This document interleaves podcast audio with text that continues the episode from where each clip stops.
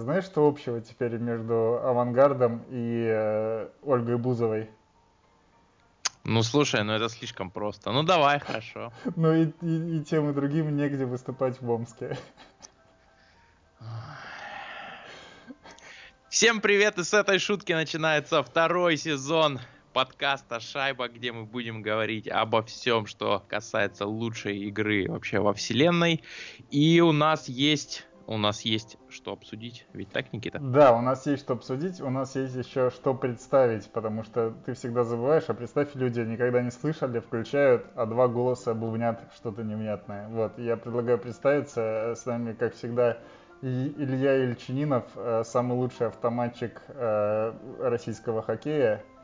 И Никита Петухов, который делает э, видео, аудио и слова из букв про хоккей лучше всех среди всех Никит. Я в этом уверен. Да, и в этой комнате, где мы находимся. Наверное. А, нет, есть же ты. Ну, короче, понятно все. А, да, расскажи, я в силу того, что ты из Омска, давай начнем с этого. А, расскажи, что происходит в Омске и вообще. И расскажи все, что можешь из того, что знаешь. Коротко. Авангард не начнет сезон на своей арене и вообще в Омске. Где-то он ну, проведет или весь сезон, или большую его часть на выездной арене. За всю историю КХЛ это вообще первый раз такое происходит. И такого не было много-много лет. То есть команды у нас переезжали в основном из одного Подмосковья в другое, максимум там из Твери. И такой глобальный переезд такого серьезного клуба вообще на моей памяти это первый раз, если очень коротко. А, ну, можно и не очень коротко, это же как в этом... Не, знаешь, у меня есть вопрос просто такой классический более-менее. В этом кто виноват? Просто Омск такой и Авангард довольно серьезная организация. Мне не очень верится, что э, там могло просто там от сырости такие баха внезапно арена оказалась. То есть мне это же не в один день произошло в любом случае. Вот. И очевидно, Конечно, нет.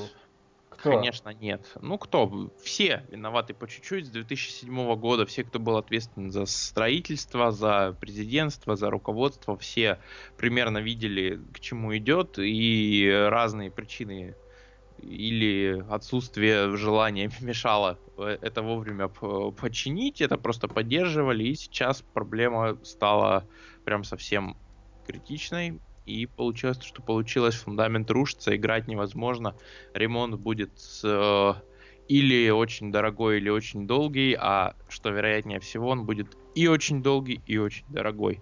Вторая старая арена СКК Блинова, э, там все отлично с фундаментом, но это единственная вещь, с которой все отлично, там тоже требуется э, ввалить э, кучу бабла, чтобы, дай бог, к плей-офф э, сделать из э, старого дворца СКК Блинова что-то э, пригодная для КХЛ. Пока расклады такие. Это знаменитый лозунг э, Северстали Череповецкой «Дай бог к плей-офф». вот, мне кажется, что надо пожелать э, Омску сделать из, этого, из этой трагической и тяжелой довольно истории что-то светлое, ну, то есть как-то может объединиться по новосилии, и переходить к основной теме выпуска. Согласен? Да, а как я могу не согласиться? Ты все равно меня прервешь и переведешь на другую тему. Погнали. Да, а, я предлагаю, ну мы с тобой договорились, обсудить 4 э, года Олега Знарка в сборной, как это было, Почему Олега было... Знарка от звонка до звонка. Да, ну раз уж мы... Давай разговаривать заголовками чемпионата.ком, да? Слушай, ну меня хватит не, не очень надолго. Ты, конечно, более в этом деле опытен, более мастеровитый, прокачан, но даже тебя не хватит на весь выпуск, поэтому ты, конечно, попробуй. Я тебя прерывать не буду, но ты быстро сдуешься. Как гром среди ясного неба мы, да, эту тему вспомнили, хотя тренера, в общем, такого сейчас даже не в КХЛ нет, и даже непонятно, где он есть. Давай э, пойдем по порядку. Э, просто, ну, и фигура знаковая, и на самом деле 4 года закончились какой-то, с одной стороны, феерия, с другой стороны, непонятно чем. Вот, поэтому давай по порядку начнем. Во-первых, э, что ну, давай вспомним, как вообще это начиналось, потому что, чтобы мы сейчас не говорили про Олега Знарка, это довольно, ну, то есть в 2014 году, а может быть еще и раньше, а, никто даже не сомневался на тему того, что нужен ли он в сборной или нет. То есть вот даже я помню, что в 2013 я уже был твердо уверен, что он должен тренировать сборную, а может быть даже еще немножко раньше. А я тебе даже больше скажу, ты стал в этом уверен в конце весны 2013 когда Билл проиграл э, чемпионат мира в четвертьфинале, вылетев от от кого-то 3-8, по-моему. От, от, Америки, да. И тогда, в принципе, все, все увидели, что э, на хоккей вот этот вот он мало того, что не зрелищный абсолютно, так еще и э, более или менее прокачанный, скилловый, мастеровитый соперник может творить вот, вот такое вот да, 3-8, и, и, и, и это было по игре, то есть не было такого, что типа, ну, все залетало, там кто-то не тащил. Нет, абсолютно нас раскатали, и было видно, что проблема не в том, что день плохой, а в том, что не работает система.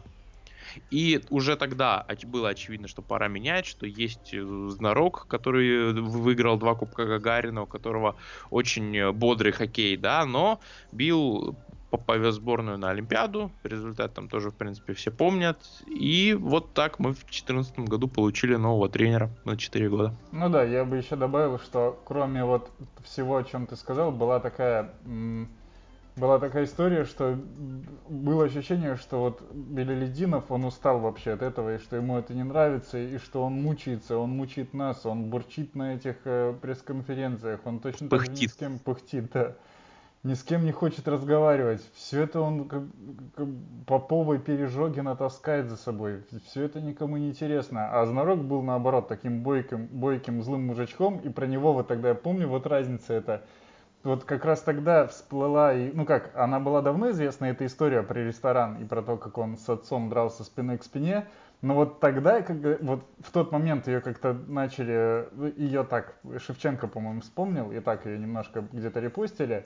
И вот тогда казалось, ох, вот у нас прям крутой мужик приходит. То есть это сейчас эту историю подают с тем, что вот посмотрите бандит, а тогда прям казалось такой налет романтики довольно бодрый, что вот приходит прям дерзкий чувачок, и мы с ним поедем побеждать, и он пришел в Минск и реально поехал побеждал, э, приехал победил, и я предлагаю вот в этот момент переходить к обсуждению результатов его сборной, потому что а, ну, здесь есть тоже что обсудить. Как ты помнишь, он на всех турнирах, в которых участвовал, был в медалях, кроме Кубка мира 2016 года. Вот. Ну, но... Э, на Кубке мира медалей нет вообще, но тогда он даже не попал в, в тройку лучших. Ну, давай, давай только договоримся, что не будем ни про какие, разумеется, ни Евротуры, ни Еврочелленджи, вот эту шелуху вообще все оставим. И только чемпионаты мира – Олимпиада, Кубок мира, по сути, 6 у него было турниров, из которых он выиграл только один первый. Ну, он выиграл последний тоже свой Олимпиаду, он тоже выиграл. А, ну да, да, да. Ну, как мы же говорили об этом, что два самых слабых турнира.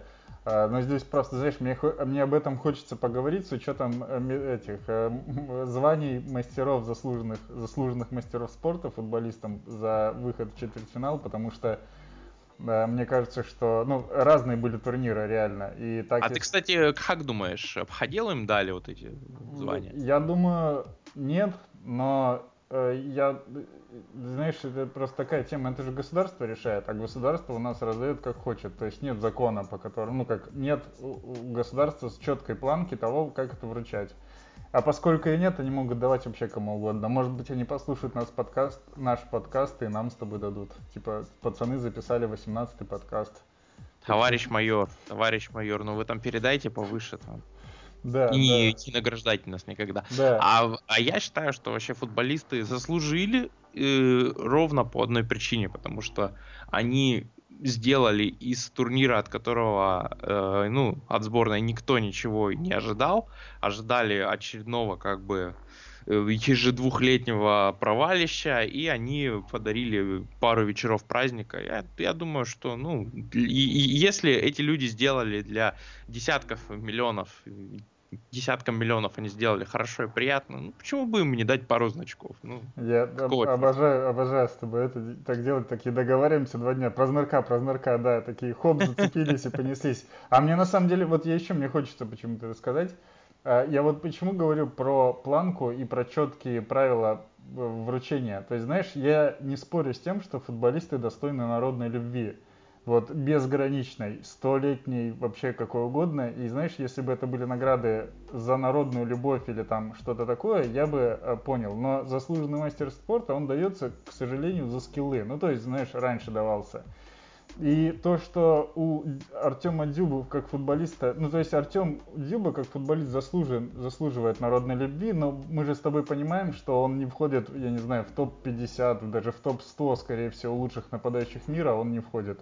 Ну, вот, даже вот... Не, ну, может, в топ-100 он как бы э, залезет, просто, ну, ты посчитай, сколько в главных чемпионатах команд, ну, типа вот Англия, там, э, Германия, Италия, там, да, кто еще, Франция. Ну, просто Испания, я почитал. Да, я, и, я... И, вот, и, вот, и вот там будет примерно вот там 90 с копейками, и Дзюба, мне кажется, влезет в эту сотку. Ну, ты просто... в, в, в, в силу того, что, ну, типа, цифра большая. Ну, короче, да, но ты же понимаешь, о чем я говорю, что, ну, он не входит, вот. А идея заслуженного мастера спорта, спорта в том, что ты как бы достигаешь а, какой-то величины. Вот я чисто в этом, то есть, мне кажется, что немножко по настроению другая награда. Но я говорю, если государство... Надо было Мерседесы, да, подарить? Вот я, кстати, об этом тоже думал. Мне кажется, что им пожалели Мерседесы. Типа, знаешь, что Мерседесы за четвертьфинал это совсем, типа, перебор. А значки какие-то не жалко. Вот, мне кажется, в этом разница. Давай к Знарку возвращаться, так интересно. А то мы сейчас посвятим футболистам подкаст, и наши два подписчика... Они того не стоят. Они, они, они того не стоят. Вот именно только хоккеисты. Так вот, э, два слабейших турнира он выиграл, и, ну, как бы, там более или менее все ясно. Давай э, вспомним те матчи, самые главные вот на этих турнирах, э, которые он проиграл. По сути, у него за всю его тренерскую карьеру в сборной России таких матчей было меньше 10, которые надо было выиграть, и ты придешь там либо к финалу, либо к победе, получается, так, да. И уже в 2015 году первый раз э, попался такой матч с Канадой в финале который был просто слит так безбожно и тухло, что это, наверное, самая плохая игра Знарка за вот эти четыре года. Но здесь тоже вот это так важен контекст, потому что как раз за 15 год, мне кажется, они же там шведов на самом деле обыграли. Вот. А шведы, они, хоть мы их всегда обыгрываем, но это не всегда, это, это на самом деле достижение довольно неплохое обыграть шведов. Шведы хорошая команда. Вот. Я больше к тому, что там все-таки у Канады был очень хороший состав, и он был полуторным даже вот по отношению к Кубку мира к Олимпиаде. Вот. А с ним играть очень сложно не только Знарку, и... Поясни полуторный, потому что полуторный это меньше Никита, а состав а. у Канады какой? Э, Я не понял, просто мне а, кажется. А, полу, ну знаешь, типа, два, второй состав говорят, знаешь, второй состав. Вот у Канады на в 15 году был не второй. Наполовину первый. Наполовину первый, да. Ну, О, да, супер. да, да наполовину первого он был с Кросби, он был с Машендом, которые потом поехали, вот, и выигрывали. Это первое звено сборной Канады, как бы. Да, да, да. Ну, там был Бернс тоже, там был, э, нет, Перри там тоже, тоже был, на самом деле. Чуть, ли там, по-моему, Гетслова не было, но может и был. Но, в общем, это все-таки такое обстоятельство. Он до финала, на самом деле, добрался. Вот, то есть, это, блин, проиграть такой Канаде, это не очень плохо. Нет, проиграть неплохо, вот так проиграть плохо. Я бы сказал, главное, что, знаешь, этот вот ты когда тренируешь сборную России, у тебя есть момент с тем, что ты будешь от победы тебя будет отделять Канада почти всегда. Ну, на там хорошем турнире, плохом. Вот это просто момент с тем, что у тебя либо есть методы игры против Канады, ну, неважно, там второй состав, он все равно сильный вот, и мне кажется, просто как вот он столкнулся на первом турнире вот с этой проблемой, что он не знает, как их обыгрывать, потому что у него был состав, там на самом деле у нас тоже были не девочки, у нас был, по-моему, Бобровский, да? Бобровский, у нас, да, он вытащил полностью полуфинал э, с США, и там, несмотря на счет 4-0, без Бобровского там делать нечего было. Да, да, да. Вот, кстати, я хотел сказать еще, еще вот когда ты сказал про матчи, вот тот матч с США полуфинальный, он был как раз вот такой, который надо было выигрывать. То есть, и он на самом деле был очень непростым, хоть и 4-0. И его спас ровно один человек, который в коламбусовском таком режиме провел его. То есть, это вот матч был Бобровского и вот в таком стиле как бы можно было затащить и Канаду, но, конечно, ну, сложно. То, то есть на одном вратаре вытащить Канаду, это довольно Слушай, сложно. нас, кстати, Бобровский никогда не вытаскивал именно в матчах с Канадами. Вспомни, что э, на Кубке мира, что в 2015 году и да, не, не но было такого. Я согласен. 5-6 шайб мы получали прям. Ну да, Потом. логика просто в том, что Канада это ну, очень серьезный соперник, которого ты не выиграешь э, двумя, там, тремя игроками. Ты можешь выиграть только очень многими компонентами. То есть, знаешь, надо, чтобы к Бобровскому присоединились защитники, которые несколько раз доедят на пятаке. Вот нам, например, знаешь, не хватило этого ну, много когда. То есть так, если вспоминать, там, 16-й год, 17-й, например, ну вот не хватало просто того, чтобы защитники доели на пятаке несколько моментов. Вот, давали добивать. Вот. Ну, в общем, я говорю, что, короче, главное в 2015 году это то, что Знарок впервые встречается с Канадой и, и терпит реально жесткое поражение, которое прям должно было, ну, у тебя, которое еще и очень важное, потому что тебе играть всю оставшуюся тренерскую карьеру именно против Канады на больших турнирах, а ты не знаешь, как ее обыгрывать. То есть ты не можешь ее обыграть. Это было плохо. Вот. Кстати, вот к тебе вопрос. Как ты думаешь, какой матч Знарка ну, за сборной, как бы, ну, вот стал таким переломным, когда уже, ну, вот полностью его судьба после этого матча определилась, и стало очевидно, что, ну, надо что-то менять. А, в сборной именно? Да. Мне, ну, я просто, у меня, во-первых, ответ не в сборной, конечно, такой, но если выбирать из сборной, то это, конечно, финал с Германией. Ну, просто хронологически последний.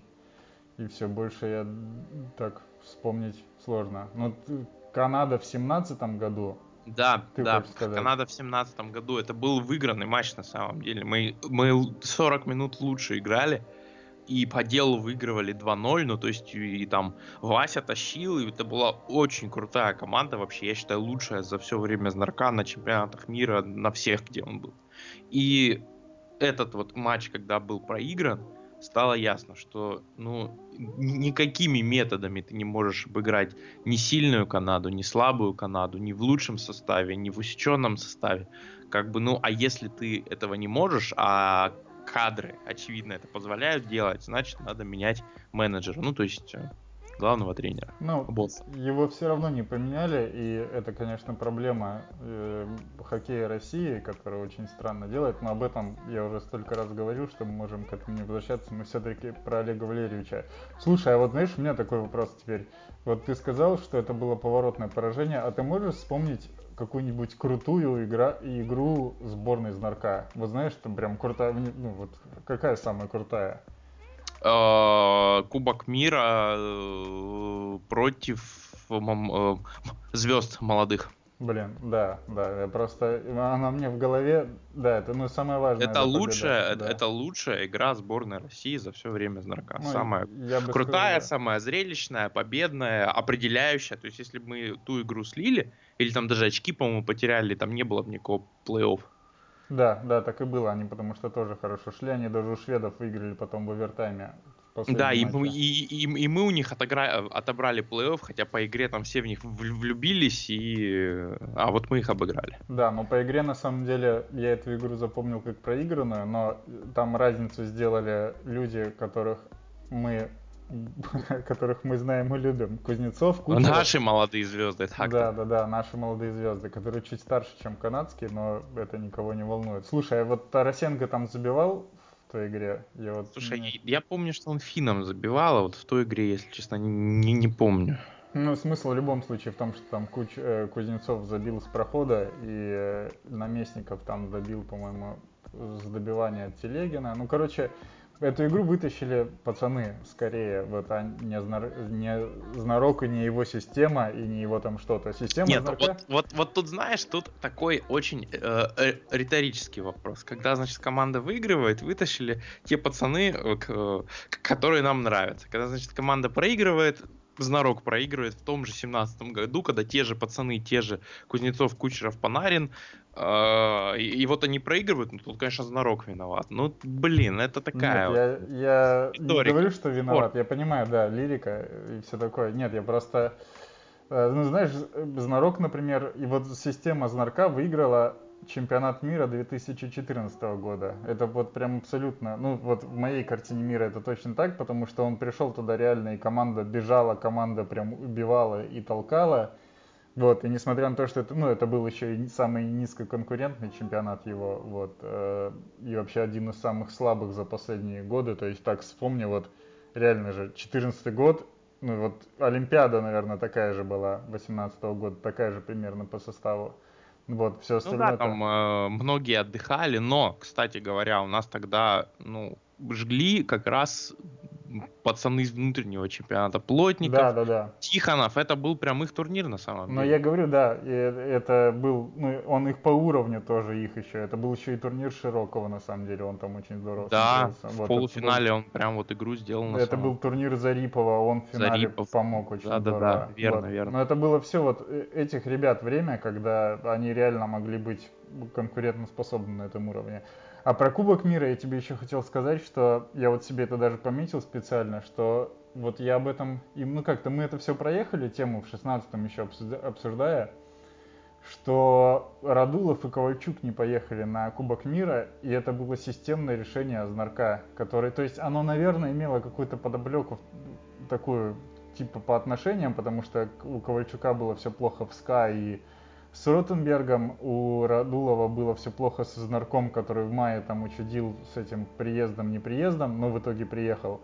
Вот. И вот по совокупности каких-то этих причин, и плюс еще по игровым, то есть, что ему нужны были игроки там типа Телегина, вот, но просто сам факт, что у нас на лучшем э, турнире последних там, сколько получается, там, ну не там 5-6 лет – не было Радулова и Ковальчука, которые были здоровые, но при этом Слушай, был Телегин. по Радулову, по Радулову, да, я согласен, Радулов там однозначно должен был быть. Вот по Ковальчуку я не соглашусь.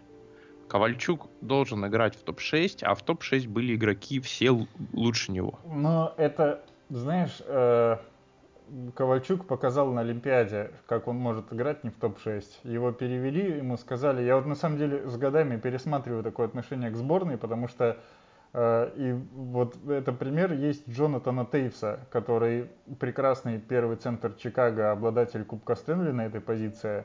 Вот в сборную приезжает, становится третьим центром третьего звена и прекрасно исправляется. Вот мне кажется... Абсолютно я с тобой тут не согласен. Разные амплуа, если, ну... Нет, я согласен, у... что разные. Я просто к тому, что Ковальчука перевели в третье звено на Олимпиаде и вообще нормально там смотрелся. Вот. Да, и... Нифига он там ненормально смотрелся. Он был э, непродуктивен. Он хм. ничего, по сути, не набрал. Там один у него какой-то был матч такой более или менее пристойный. В остальном очень это все было плохо. Эх, такая шутка прям наклевывается на слова «он был непродуктивен». Вот, но, короче... Такая же крутая, как игра Ковальчука на Олимпиаде, да? Да, да, да.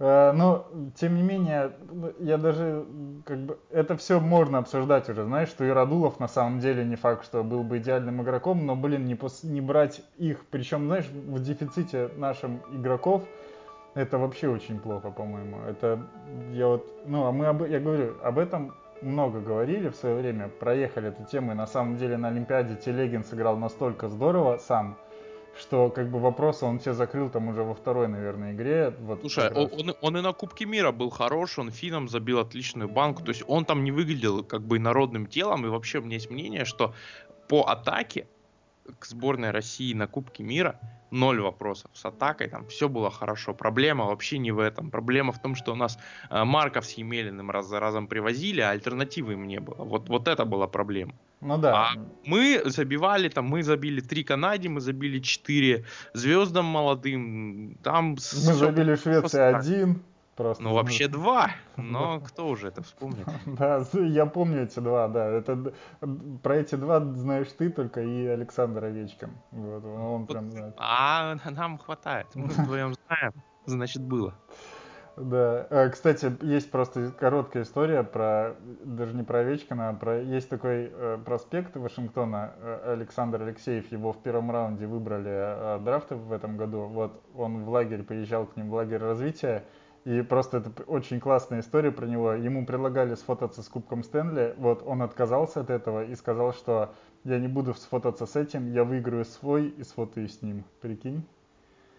Какая? Какая? какая просто... не, не банальная история. Ведь ни один хоккеист мира так никогда не говорил и не делал. Нет, ну слушай, это красивая такая тема. Вот, я бы, скорее всего, даже, может быть, так и не смог сделать. Вот, потому что все-таки где, где ты, Александр Алексеев, и где Кубок Стэнли, но... Ну вот поэтому он э, в, в лагере развития Вашингтона, а ты здесь со мной записываешь подкаст с шайбой. Как бы вот и думай, кому лучше сейчас. Не тебе. По-моему, очевидно, я еще пивасика сейчас выпью, мне вообще прям классно. Вообще не понимаю, зачем куда-то ехать.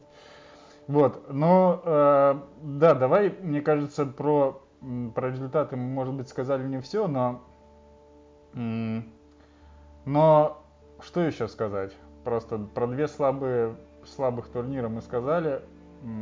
А все сильные, ну или как бы даже турниры не сильные, но там, где были важные матчи, Знарок проиграл. Ну, а про канадцев мы сказали, мы с тобой это тоже обсуждали за пределами нашего подкаста, что очень такой хлестко неприятным было поражение в шестнадцатом году от финнов, у которых то есть у нас же тоже был лучший состав. Мы вообще все... Ну, кстати, нет.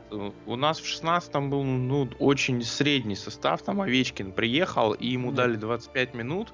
Ну, и Кузнецов он приехал. Он эту игру провалил. Ну, Орлов приехал, Кузнецов приехал, и ну, они это, весело это, так играли. Это, это все равно не делало нас командой лучше, чем Финляндия. Но ну, делало, потому что, ну как, знаешь, там тоже такая тема, что у них же были 18-летние ребята тогда. То есть там были Лайня и Ахва. Я согласен, Но что ну какие, да.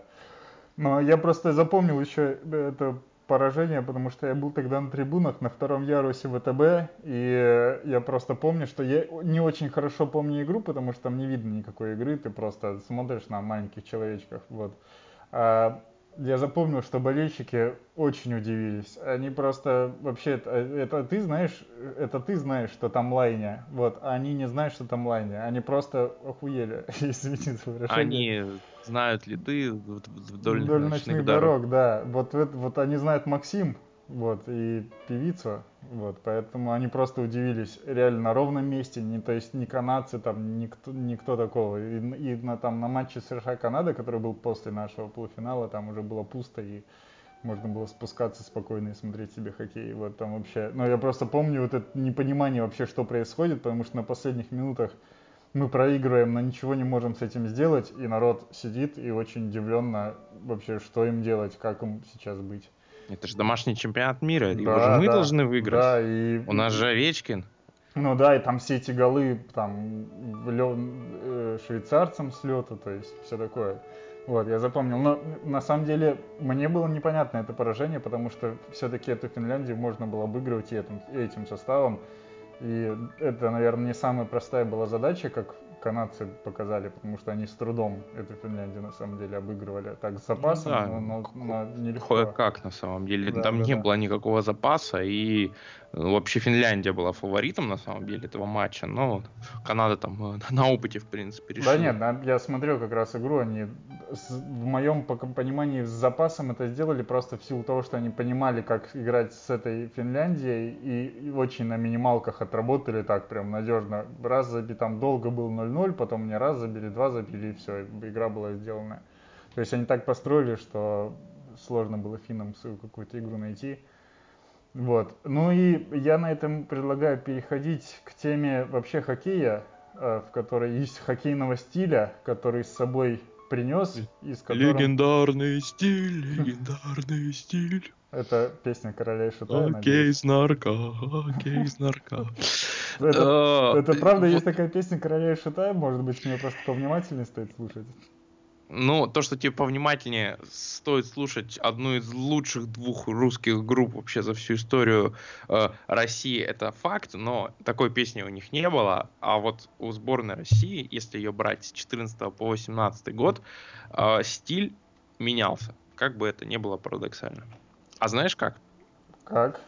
Давай, ну, и, у меня есть что сказать, вот я, я же знаю, что я хочу сказать, я хочу и тебя послушать, поэтому говори. В этом и логи, смысл подкаста, я мы оба. Чем дольше сборная знарка существовала как э, понятие, как э, субстанция, тем она трусливее играла. То есть чем больше становилась с каждым годом ответственности, тем она сильнее сдувалось. То есть в 2014 году, когда еще ответственность не давила, когда ты пришел на свеженького, когда всех порвал, и, и игра была кайфовая на самом-то деле. Это был очень красивый чемпионат. Да, там сборные были не самые сильные, но смотреть это было интересно. И за счет тех же там Плотниковых, Тихоновых и всех-всех-всех-всех-всех.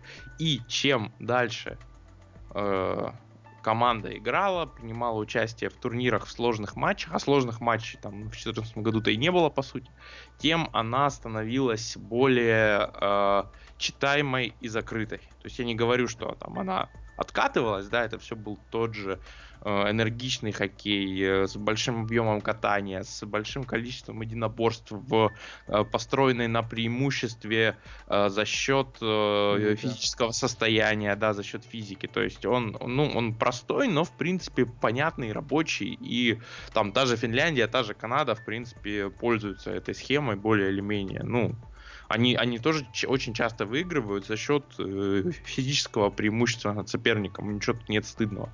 Но с каждым разом просто ну, сборная была все, все более ориентированная там, на удержание 1-1 или там 1-0, чем на какой-то лихой раш, как э, пишут у нас на чемпионате. Я в целом и это и с этим согласен. Вот я просто чуть-чуть такая деталь у меня есть, что ему приходилось э, играть. Э, ну, знаешь, хоккей Знарка 2013 года это хоккей абсолютно без звезд. У него даже в 2014 году все было построено на том, что звездами стали внезапно Тихонов и Плотников, при том, что там были и Малкин, и Кудонин, Там Овечкин был в звене Овечкин.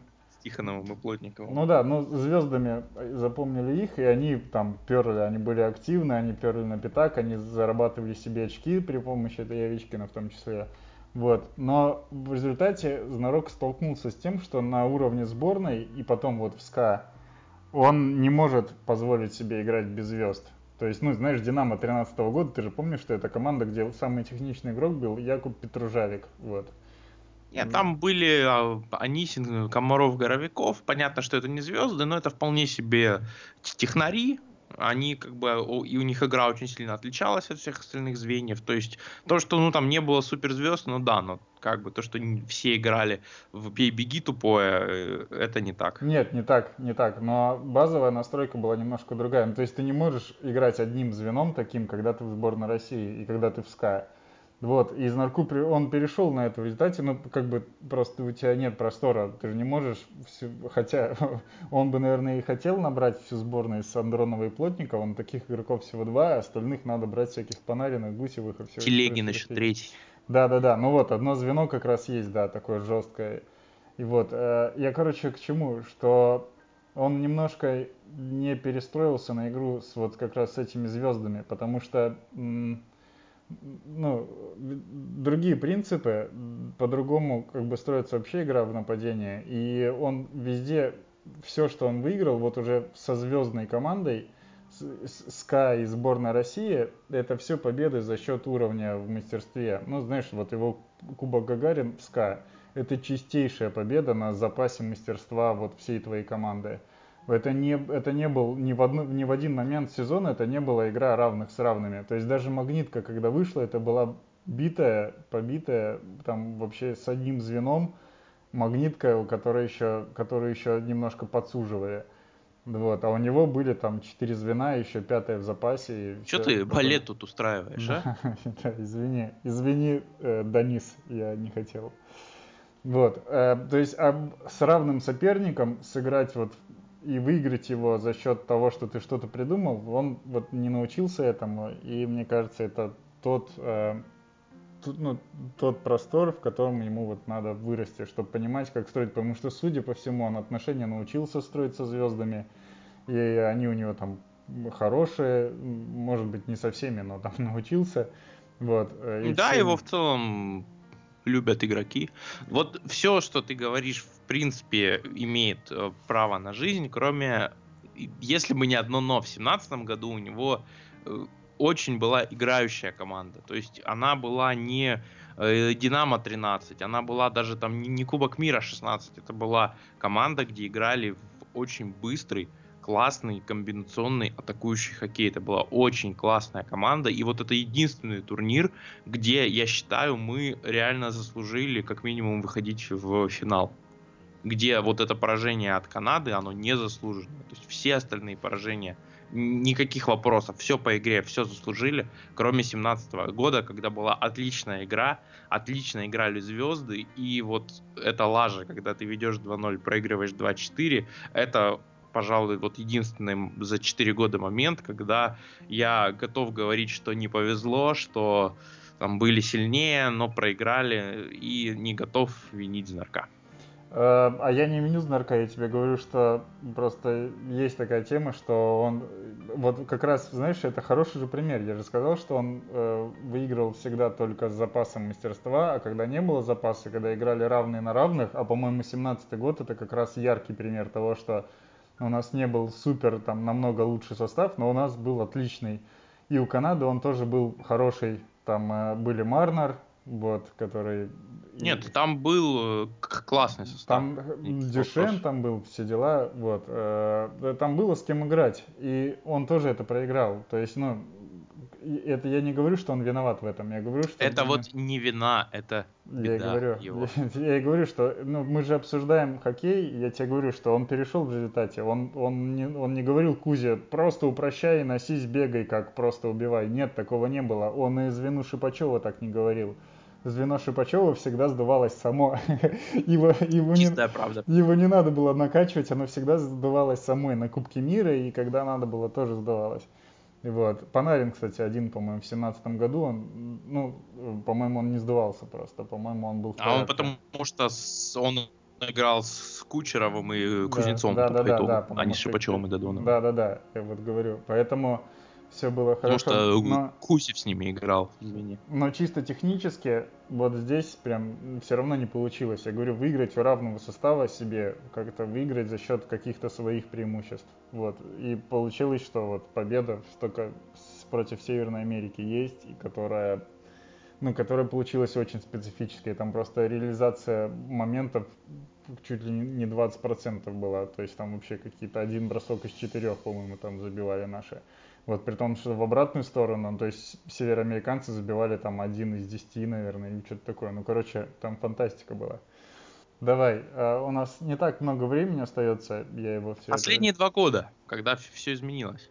Да, а, последние два года не все изменилось, а ему дали полный контроль. Мне здесь кажется важным штуку, вот что я хотел про эти два года сказать. Ну, это два года, когда Знарку дали тренировать СКА, когда запустили проект базовые клубы сборной, то есть не запускали проект, но как-то так постепенно к этому все пошло, и мне кажется, на самом деле Тимченко думает, что они запустили этот проект, вот, несмотря на то, что они, о нем никто не говорит.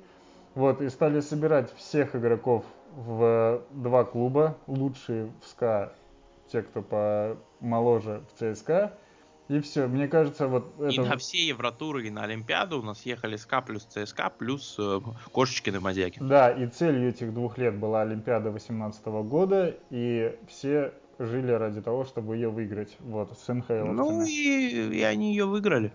Они выиграли, просто здесь что со знарком произошло? Мне просто кажется, что человека вообще окончательно оторвало от земли, потому что год играть, ну вот целый сезон играть без конкуренции вообще то есть ты берешь всех кого угодно, и твои игроки без конкуренции, и ты без конкуренции. Мне кажется, вот ты в этот момент немножко плывешь. Ну, так и произошло. Тут как бы второй-то версии, в принципе, и нет. Ну, просто что на Олимпиаде, как раз вот Олимпиада, довольно странный получился турнир, такой, который все это подытожил, на котором каких-то наработок не было, а было спонтанно, то есть выиграли из одного спонтанно собранного звена. Ну вот. да, то, что Тацюка к Гусеву перевели, Капризову, как бы из-за этого и выиграли. Да, и, ну, в общем, и все на этом закончилось. Вот. И последнее, что все-таки как расстались со Знарком, мне кажется, самой большой на самом деле ошибкой вот за все эти четыре года. То есть в моей картине мира он должен был уйти после 15-го, но его кандидатуру можно было рассмотреть на Кубок мира, и, по-моему, даже вот сейчас, если говорить так, что вот, по-моему, в моей, опять же, картине мира, э, когда мы, Россия подойдет к следующему топ-турниру, будь то там Олимпиада 2022 или Кубок мира 20, кандидатуру из Нарка нужно будет обсуждать э, чуть ли не первой. Вот. Его не надо назначать или возвращать там завтра и все такое, но его кандидатуру надо будет обсудить, потому что у него есть опыт, которого нет ни у одного действующего тренера, кроме Белюдинова. Но я предлагаю Белюдинова тоже обсудить.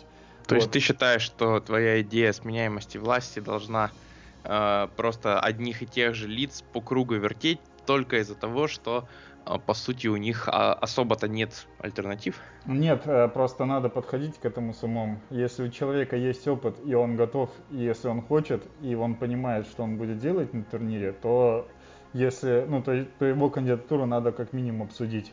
А не давать, а не делать так, что вот у нас 4 года Знарок, следующие 4 года Воробьев, потом 4 года Кудашов, потом 4 года Гатиетулин, и мы всех так, они он поработал, мы его забываем надо давать возможность тренерам поработать на Олимпиаде или Кубке мира два раза, если он реально с головой подходит к этому и, и если он этого реально заслуживает. Ну вот. вот видишь, мы с тобой их обсудили, обсудили. Можно сказать, что обсудили, все. А, да нет, мы же про уход говорим. Короче, по-моему, просто выкидывать человека за борт вообще всего и, и забывать о нем, это неправильно. Но тут, видишь, мне кажется, вопрос именно поведения сказался. То есть мы же не говорим, что Знарок плохой тренер.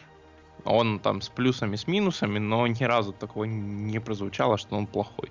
Очевидно, это квалифицированный, талантливый где-то в чем-то тренер, со своими плюсами и минусами, да, но тут сейчас он, конечно, подвергли его астракизму, полному забвению, и мне кажется, это произошло не из-за того, какой он тренер, а из-за того, какой он человек. А мне кажется, что это произошло из-за того, что не из-за того, какой он человек, а из-за того, какие люди управляют российским хоккеем.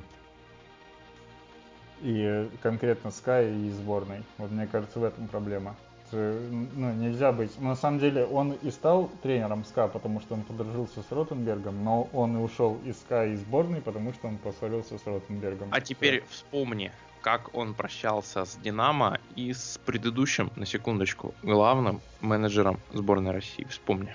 Ну, я помню, что он, когда приезжает на ВТБ на пресс-конференцию, он там э, людям, которые сидят в первом ряду, он до сих пор подходит и руки жмет. И это не заводило местные, это... Прям... А я тебе не про Болельщики. людей на пресс-конференциях говорю, я тебе говорю про Сафронова, который был до э, нынешнего руководства сборной, и который, по сути, Знарката в сборную привлек, и который привлек его в Динамо. Как они расстались, вспомни. Они тоже поссорились они разосрались в пух и прах. А если человек второй раз за вот, э, пиковый, праймовый этап своей карьеры растирается в пух и прах с менеджером, ну, слушай, ну, как, типа, когда один раз совпадение, окей, когда два раза. Но не настолько же, чтобы, ну, просто у него же вариантов нет. Он же топ-тренер все равно, Хейл, допустим. Вот, но он же не может работать в Северстале сейчас. То есть для него это, ну, какие у него вызовы будут Сибири, в Салавате, что он там? А, не, не будут его звать ни в Сибирь, ни в Салават. Ну вот скажи, Быков хороший тренер? Отличный. А почему он тогда не работает? Ну, потому что у него, очевидно, сложные отношения с теми, с Ротенбергом, Тинченко и прочими людьми. Очевидно, вот так. Ну и ты думаешь, у Знарка полегче отношения? Э, нет, я уверен, что они такие же плохие, может быть даже хуже. Я просто уверен, что если ты поссорился с двумя, это не должно тебе закрывать путь вообще в лигу. Вот. Нет, слушай, мне кажется, что есть в лиге два клуба, ЦСКА и Авангард, которые могут себе позволить э, нанимать таких опальных людей, и ничего им за это не будет. Слушай, а, вот оста... а, а вот остальные, мне кажется, просто боятся. Слушай, ты сказал, что авангард, а авангард, я что-то упустил авангард, из какого города эта команда? И вот начал Никита с плохой шуткой, плохой же шуткой он и закончил. Слушай, мы, знаешь, я, я понял просто за годы, те, за те годы, что мы ведем подкаст, я понял, что когда ты разговариваешь с мячом, не бывает хороших шуток про Омск. За, за те годы, сказал Никита, да. как бы немножко забыв, что подкаста еще меньше года, но, да, но, уже скоро. но сегодня, но сегодня была первая серия второго сезона, мы пережили первый, это был непростой сезон, ребята бились, боролись, и мы не забили, начали второй, и я рассчитываю, что будем чаще, лучше, прикольнее. Вот это все делать, потому что это нравится нам. Надеюсь, вам тоже немножко прикольно. Да, все, всем спасибо, до свидания. Пока.